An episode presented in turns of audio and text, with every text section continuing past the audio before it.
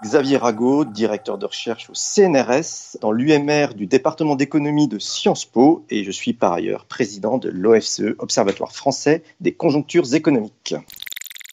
Pendant la période de confinement, il y a eu de l'ordre de 620 000 chômeurs en plus, qui sont essentiellement les contrats courts, les contrats intérimaires et les gens qui arrivent sur le marché du travail, qui normalement sont embauchés, qui sont absorbés par le marché du travail. Cela reste sur le côté. Pour l'instant, on n'a pas vu une autre dynamique du chômage qui sont les licenciements, les faillites d'entreprise et les plans sociaux. Et malheureusement, ce qu'on perçoit, c'est que cette seconde vague de, d'érosion du tissu productif par les licenciements et les plans sociaux va commencer euh, dans euh, les semaines qui viennent. Normalement, le taux de faillite des entreprises est de l'ordre de 1,5-2% dans les économies de marché normales. Cette crise va probablement augmenter considérablement le taux de faillite.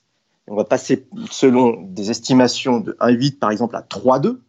Donc deux risques pour cette fin d'année 2020. Euh, Une érosion du tissu productif par les faillites, par la chute de l'investissement, la chute de la recherche et développement, euh, la chute de la qualification, de la formation des travailleurs hein, pour faire face à cette crise. Et en même temps, un chômage important du fait du gel des embauches et des plans sociaux et des licenciements euh, qui s'annoncent dans certains secteurs.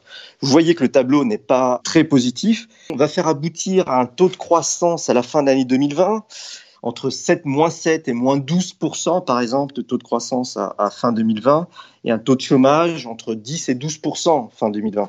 Donc, euh, une perspective très noire par rapport à la croissance française. On arrive, à des taux de chômage qui sont des taux de chômage historiques pour l'économie française, euh, mais avec une perspective de rétablissement pour l'année 2021 qui est euh, assez rapide, somme toute, vu l'ampleur du choc. La perspective de croissance et de chômage de fin 2020 est à des niveaux de, de réduction de l'activité économique qu'on n'a jamais connus dans l'économie française en après-guerre. Il hein, faut en avoir conscience. La chute la plus importante de l'activité économique avait été observée en mai 68 et elle avait chuté de 5% sur un trimestre.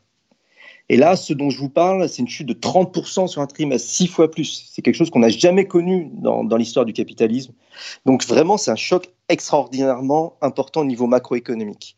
Pendant la période de confinement, la consommation a chuté de 30%, l'investissement des entreprises de près de 40 voire 50%, mais globalement, ce qu'on voit, c'est que les ménages français retrouvent des comportements euh, de consommation assez rapides. Et donc, l'état de l'économie est, fortement dégradé, hein, mais le rythme de rétablissement est un peu plus élevé que ce qu'on pensait. Pour comprendre l'économie de la rentrée en septembre-octobre et, peut-être même des mois de juillet, avec cette question du, tourisme et cette question des vacances qui, qui s'annoncent, c'est que la gestion de la crise du Covid a été la suivante. L'État a relativement assuré le revenu des ménages français vu l'ampleur du choc. Avec le dispositif d'activité partielle, avec les arrêts de travail en début de la période de confinement, avec le fonds de solidarité pour les travailleurs indépendants. C'est-à-dire que le revenu des ménages a chuté, mais bien, bien moindre que la chute globale de l'activité économique. En même temps, l'épargne des ménages français au moment où on se parle est de 80 milliards, et c'est une épargne très, très importante par rapport, encore une fois, à euh, tout ce qu'on a connu. Donc la question de la rentrée, c'est est-ce que les ménages français vont continuer d'épargner? Et s'ils épargnent, c'est bien pour eux, mais il y aura moins de gens qui vont acheter des voitures, moins de gens qui vont acheter des logements, et ça va ralentir considérablement l'activité économique. Donc, la question principale de l'évolution du taux de chômage va dépendre de la décision des consommateurs. Est-ce qu'on va revenir à une structure de consommation euh, comme avant la crise? Est-ce qu'elle va changer Est-ce que le taux d'épargne va changer ou pas?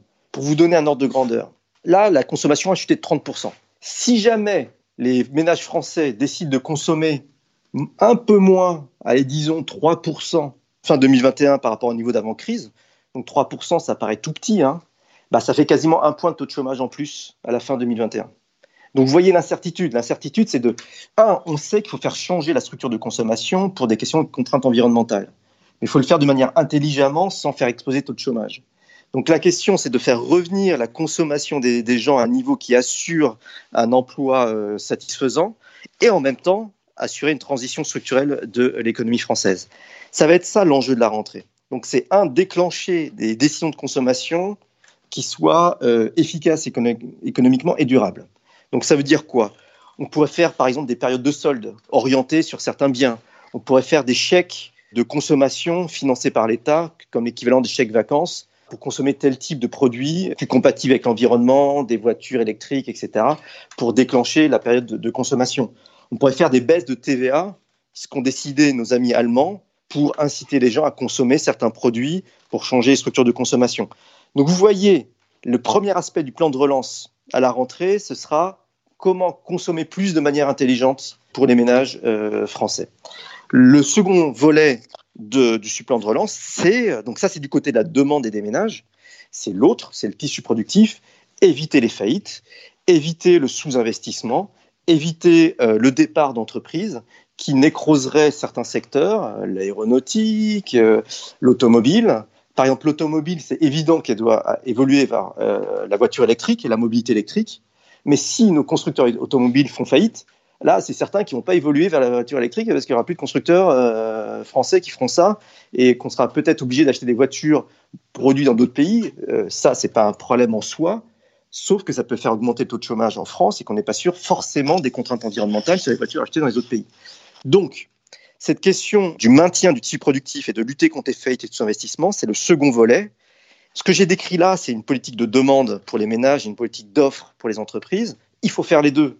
Et malheureusement, le débat public français, a, par un jeu politique, fait qu'on défend soit l'un, soit l'autre, il y a des oppositions, et qu'il faut trouver l'intelligence de faire émerger euh, dans le débat public des politiques économiques qui euh, sont sur ces deux pieds-là pour absorber cette crise complètement inédite les pistes de recherche sont tellement nombreuses.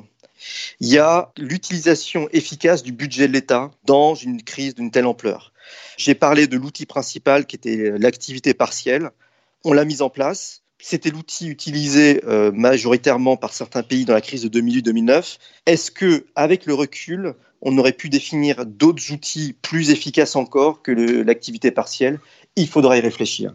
Deuxièmement, la politique monétaire qui a racheté des dettes publiques.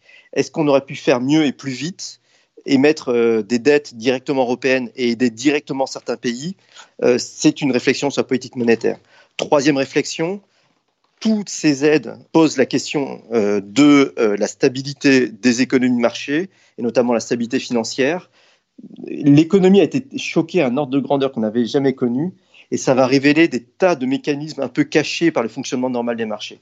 Donc tous les niveaux de, l'analyse économique, l'entreprise, les comportements d'entreprise, les comportements des ménages, les comportements de l'État, les comportements des budgets, les comportements des territoires, la décentralisation de la décision publique, tout ça va être remis en mouvement avec cette crise du Covid.